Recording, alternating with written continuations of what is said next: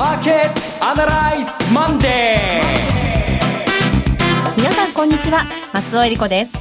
マーケットアナライズマンデーをお送りします。パーソナリティは金融ストラテジストの岡崎良介さん、えー、昨日の夜からずっと考えてます。まだ結論が出ません。でもこれからあと数分後には結論出そうと思います。岡崎良介です。よろしくお願いします、はい、えそして株式アナリストの鈴木一之さんです。鈴木一之です。おはようございます。今日もよろしくお願いします。この番組はテレビ放送局の BS1212 で毎週土曜昼の1時から放送中のマーケットアナライズプラスのラジオ版です。海外マーケット東京株式市場の最新情報具体的な投資戦略など耳寄り情報満載でお届けしてまいります。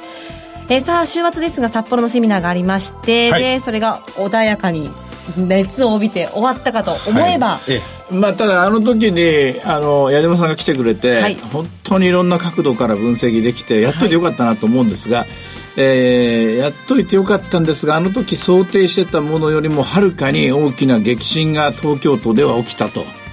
いうことだと思います、はい、うん、でもあまりにも強い激震で消化できないままマーケットがもう9時から開いてしまったという中で私も追い込まれているという感じですね。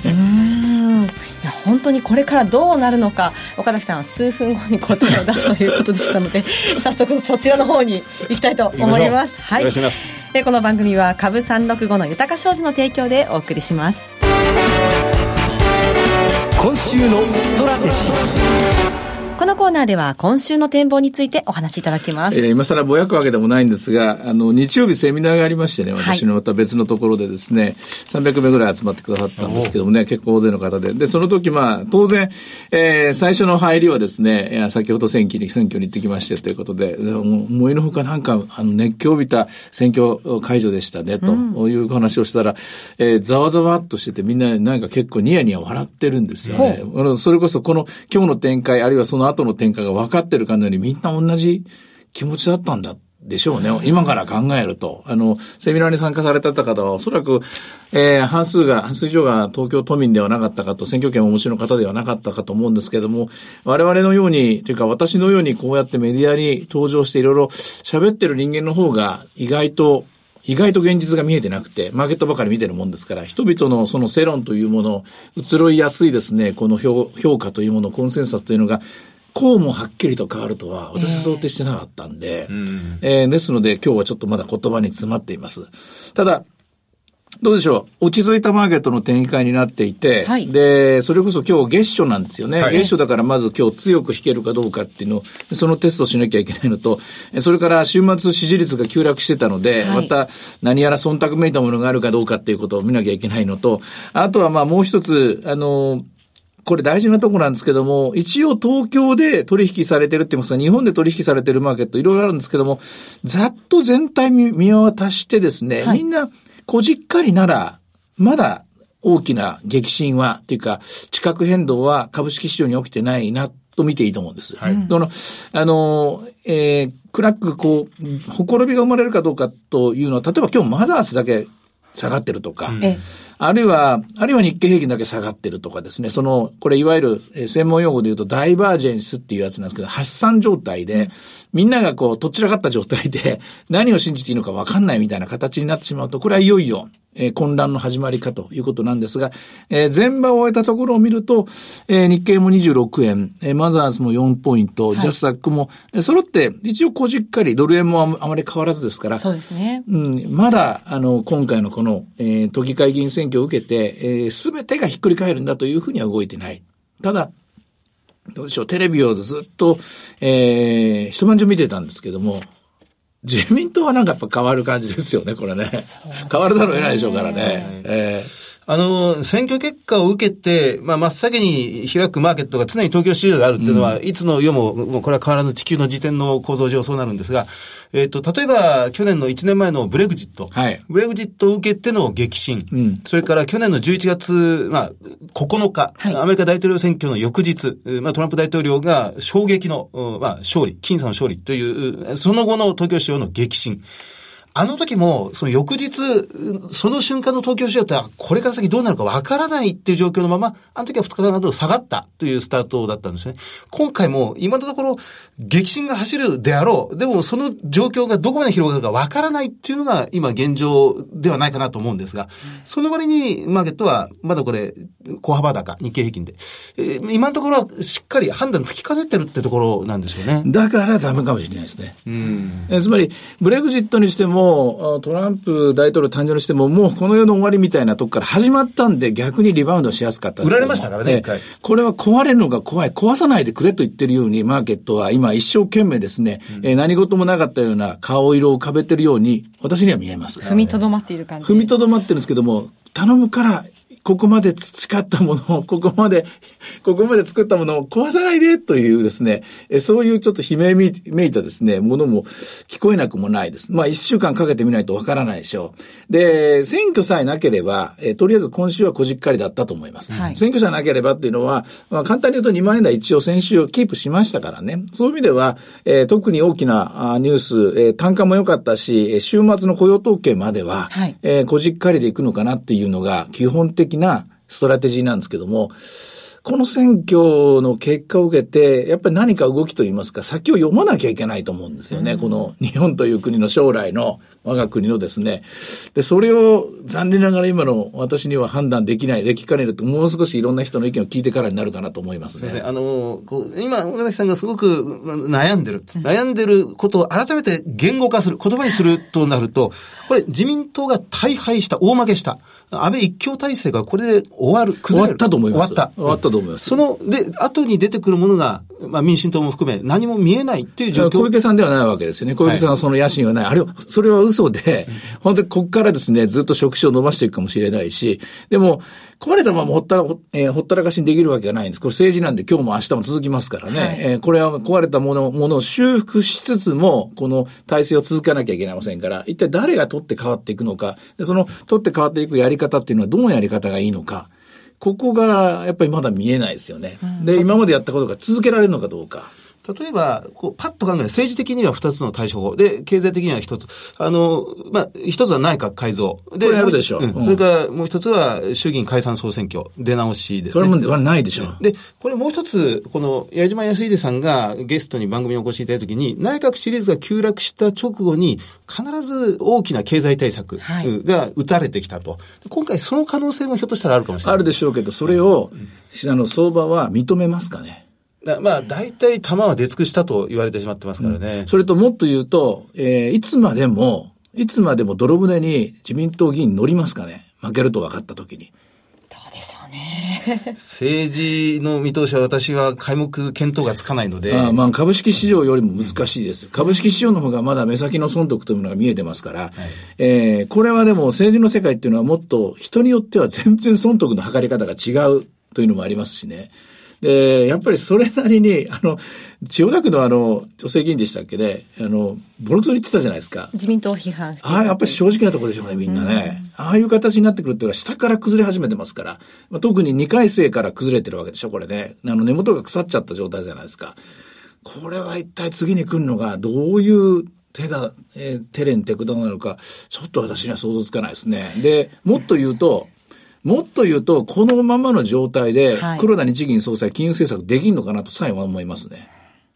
ここが怖いところです。となりますとですね、今週、まず、どうしたらいいでしょう 今週はね、一つのやり方はですね、はい、何事もなかったかのように先週の続きをやることです。はい。何事もなかったかっていうには、いうのは選挙のことは忘れて、それはまたはっきりするまで置いとこうという、このやり方もあります。わかんないことって手出してもしょうがないですからね。調べつつも、えー、まあ動かなきゃいけませんから、相場ですからね。ですから、まあ2万円、まあ、こと、えー、今年、えー、今週も2万円割れるところは、えー、おしめ買いなのかなって、戻りは2万100円、200円なのかなっていう小刻みなまあ、売ったり買ったりで、えー、いくのかなっていうのが一つ。あと、アメリカについてはまだやっぱ落ち着いた動きになってますからね、はい、大きな崩れはなってない。ただアメリカも、えー、先週もやはりナスダックが最後崩れて終わってますから、ちょっぴり崩れて終わってますから、相変わらずこのダイバージェンス、えー、ダウダウはしっかりしてんだけども、ナスダックが、えー、ちょっと溶けていってるという状況は続くかもしれませんね。難しい局面です。あの、私が、こう、株式、まあ今日のような時は、相場相場に聞け、えー、なんと結構当てはまるかなと思うんですが、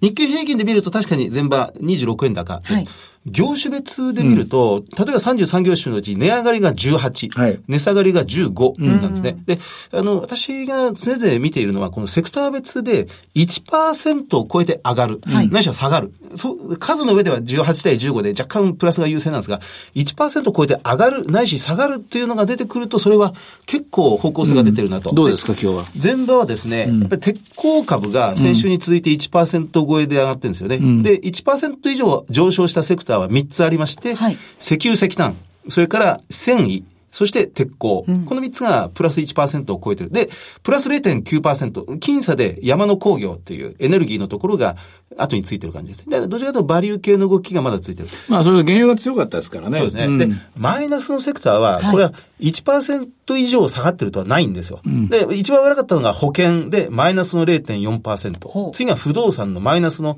やっぱり0.4%。それから証券、それから銀行がマイナスの0.3%ぐらい。金融セクターが弱くて、まあ、ただそれもちょっぴり安いぐらいだなというような印象なんですけどね。まあ通常ですとね、相場は相場に聞けて、私もね、ほりはほり、それこそ爪痕、傷跡探すのが、なりわみたいなもんですから、ひもう四六時中それやってるんですけども、ただこの力の差で、力の格差で言うと、相場、つまり経済、マーケットよりも政治の方が強いです。圧倒的にこれはいつの時代も強い。そして政治よりも民衆の方が強い。これも決まり。結局一番強いのは実は民衆であって、で、これがブレグジットであって、これが大統領選挙であって、で、これが今回の都議会議員選挙なんですよね。こういうところになるとね、いくら相場に聞いても答えはないですよ。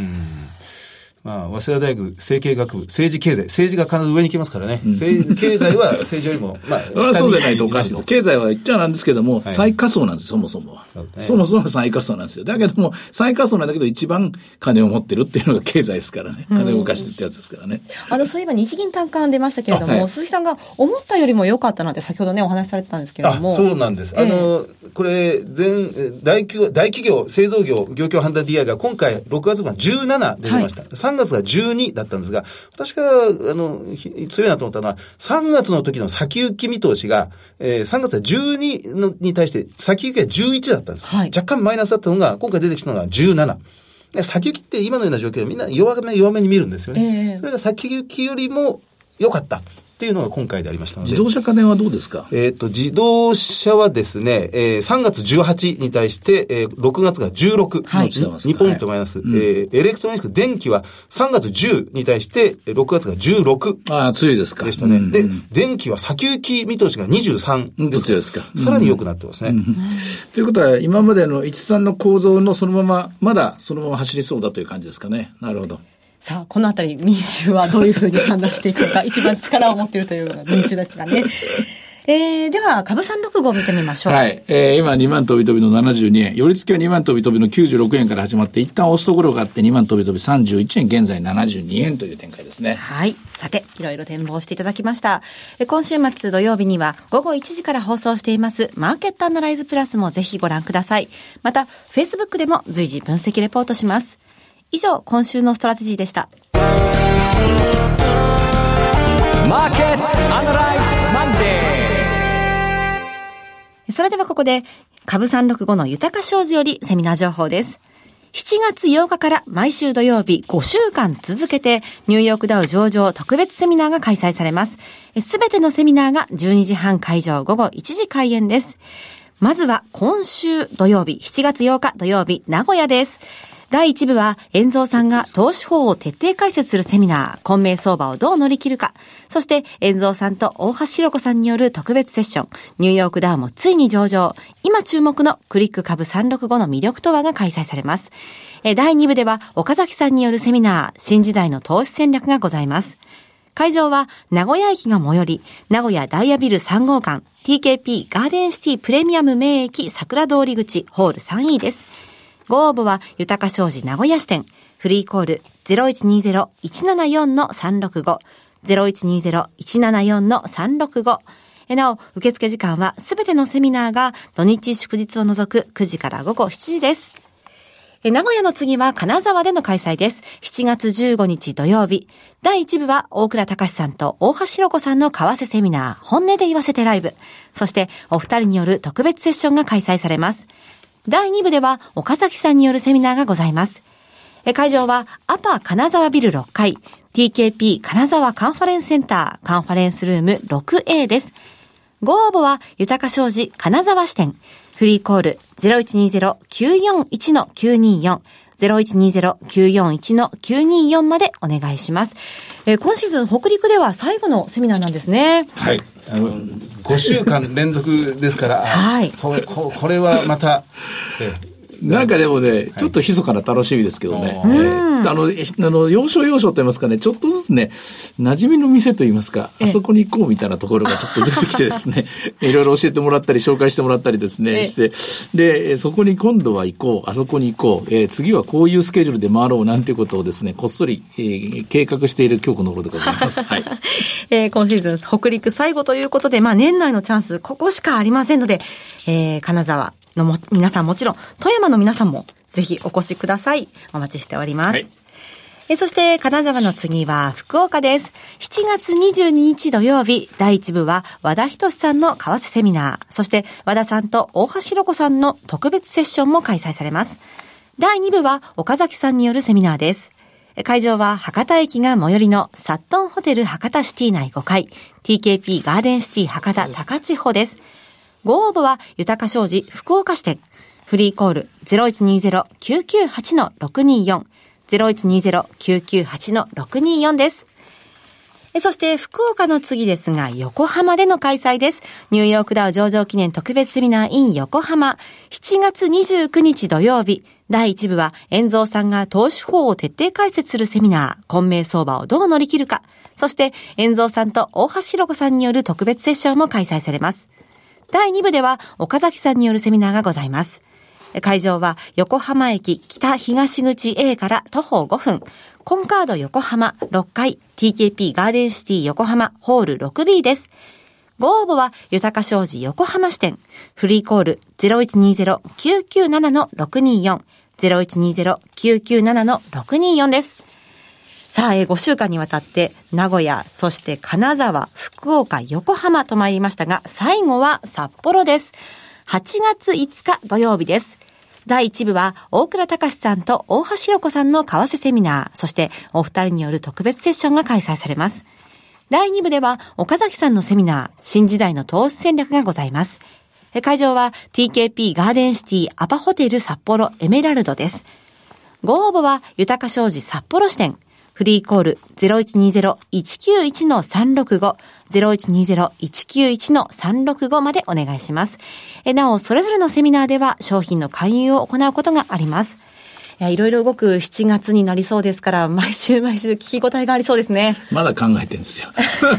もあと数分で結論出すって言ったんですけど、全然ダメですね。堂々巡りの繰り返しです。でも、えー、っと、実際皆さんにお会いする、このセミナー会場では、本当に思い切って、えー、自分なりの意見をはっきりまとめて、はい、のそこを、えー、決めてですね、お会いしたいと思ってますので、それまでには、えー、立て直していきたいきますので、えー、ぜひ皆さん期待してくださいそして最後はテレビ番組のご紹介です。いつでも無料の放送局 BS12-12 では毎週月曜日の夜7時から日本映画史を彩った大女優12人の出演した映画を月替わりで放送する銀幕の大女優 BS12 人の女を放送しています。7月は若尾彩子さんの出演作品が登場。今日夜7時からは浮草を放送します。名将、小津安二郎監督が初めて大芸で監督に当たる感動の文芸大作。野田光吾と共同して執筆したオリジナルシナリオにより、人の心の美しさ、愛すべき庶民の生活を通しての愛感を描き描き上げた作品です。チャンネルの見方がわからない方は、視聴者相談センターへお電話ください。オペレーターが視聴方法をわかりやすくお教えします。03-5468-2122 03-5468-2122 BS1212 視聴者相談センターまで。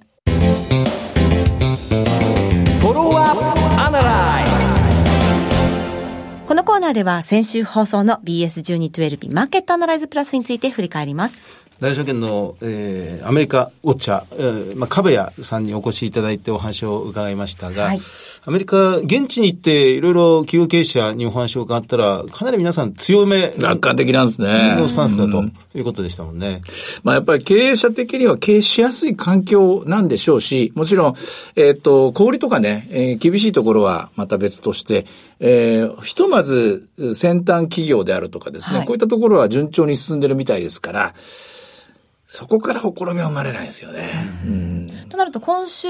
ちょうどね、雇用統計6月のが発表されますけれども、まあ、またここが一つ、今後占うポイントですかね。そうです。あの、いずれにしても、今、世界は一番注目、緊張感が高まってですね、見てるのは金融政策の変更があるのかないのか。まあ、変更あるんですけれども、はい、そのスピードとスケールの問題で、そのスピードとスケールをですね、決定づける最大のですね、ポイントが、まあ、雇用統計にありますから、今週末、えー、これがどうなるのか。あと、まあ、ISM がその前に発表になるんですけども、はい、例えば ISM が多少悪かった時に、いや、悪くても引き締めするのかいという質問があると、ある、出るでしょうし、よかったらよかったで、よかったらより一層スピードスケールアップでですね、やるんだろうなっていうのがありますしね、この辺のところは本当に判断つきかねるんです。つきかねるんですが、株式市場は株式市場の、まあ、ポイントがありますから、それぞれのビジネスにはそれぞれのビジネスがありますからね。このあたりのところが注目です。まあしかしでも、安倍さんはやっぱり面白いというかまあ具体的なあの実際のエピソードがあるので、えー、我々もついつい本当にへーっていう感じで、えー、あの合点しちゃいますよね。そうですね。アトランタ、アトランタとニューヨークをずっと見てきたと、うん、お話聞いてきたというふうに言ってますもんね。でもやっぱり、その、減税政策というものに対する、うん、まあ少し時間はかかるかもしれませんが、それが後に控えてるので、企業経営者としては、まあ少し楽観でいられるというところも言われてましたね。まだまあ結局何も決まってないからこそ、えー、一応その期待値は残していいという見方なんでしょう。で、ただまあとんでもない数字、えー、それこそトランプ大統領が話したような15%という数字は無理にしても、はい、それでも、えー、国内でビジネスを、ウェイトをかけてる人には重めにという形で、はい、えっ、と、場合によっては2桁ぐらい、10%ぐらい、えー、普通に見ても5%ぐらいの期待値ありますからね。はい、えー、それはフォローだと思います。うん、まあ、それに対して、アゲンストの風を吹かすのか、吹かすのかどうか FRB は、同時に FRB とともに ECB は BOE はというのが先週の展開でしたからね。ねこのく、くすぶり続けるものは、今週、来週も続いて、えー、マーケットをですね、えー、苦しめることになると思いますね。今週結構アメリカでは重要な経済指標が多くて、うん、あの、カビアさんもおっしゃってた新車の販売台数も発表されますし、それから FOMC の議事録の公開もありますし、どの指標のどこに注目したらいいでしょうか？とまずは、やっぱ失業率の4.3がまだいくのかと、4.2になるのか。はい、で、賃金上昇率が、えー、前回の方は少しに鈍くなったんですけども、やっぱり統制を強めるのかどうか、雇用統計についてはここだと思います。それから ISM については大きな変動がなければ、あ一応現状維持として見ていいと思うんですが、マニアックな数値としては、あれ番組の中でちゃんと、はい、あの、えっ、ー、と、放送されましたかね、中古車の価格が上がってる、下がってるっていう。買取価格のところなんですけどね。亀さんが口頭で、それは今上がりつつあるということはおっしゃってましたけど、ね、これあの、本当に専門家が注目してて、はい、自動車がすごく売れたでしょう、ここ数年の間。で、その売れた自動車っていうのは全部、え再販売っていうのは再買取価格、中古のですね、あの、値段を前提に3年か5年経ったら、えー、買い替えますよというような、で、その時売れますよと売って、で、それをベースにっていうのなんですけども、その中古価格が下がってると、このシステムが壊れちゃうんですよ。売ろうにも売れないえー、そうなんです。そこが実はすごく気にしているところなんですよね。ちょっと専門的な話なんですけども、これは。はい。その重要指標を見ながら、それから政権の行方を 睨みながらという一週間になりそうです。これは今日から、えー、いろんな人の話を聞きたいと思います。はい。さて、マーケットアナライズマンデー、そろそろお別れの時間です。ここまでのお話は、岡崎亮介と、追加税と、そして松尾恵理子でお送りしました。それでは今日はこの辺で失礼いたします。さよなら。この番組は、株365の豊か商事の提供でお送りしました。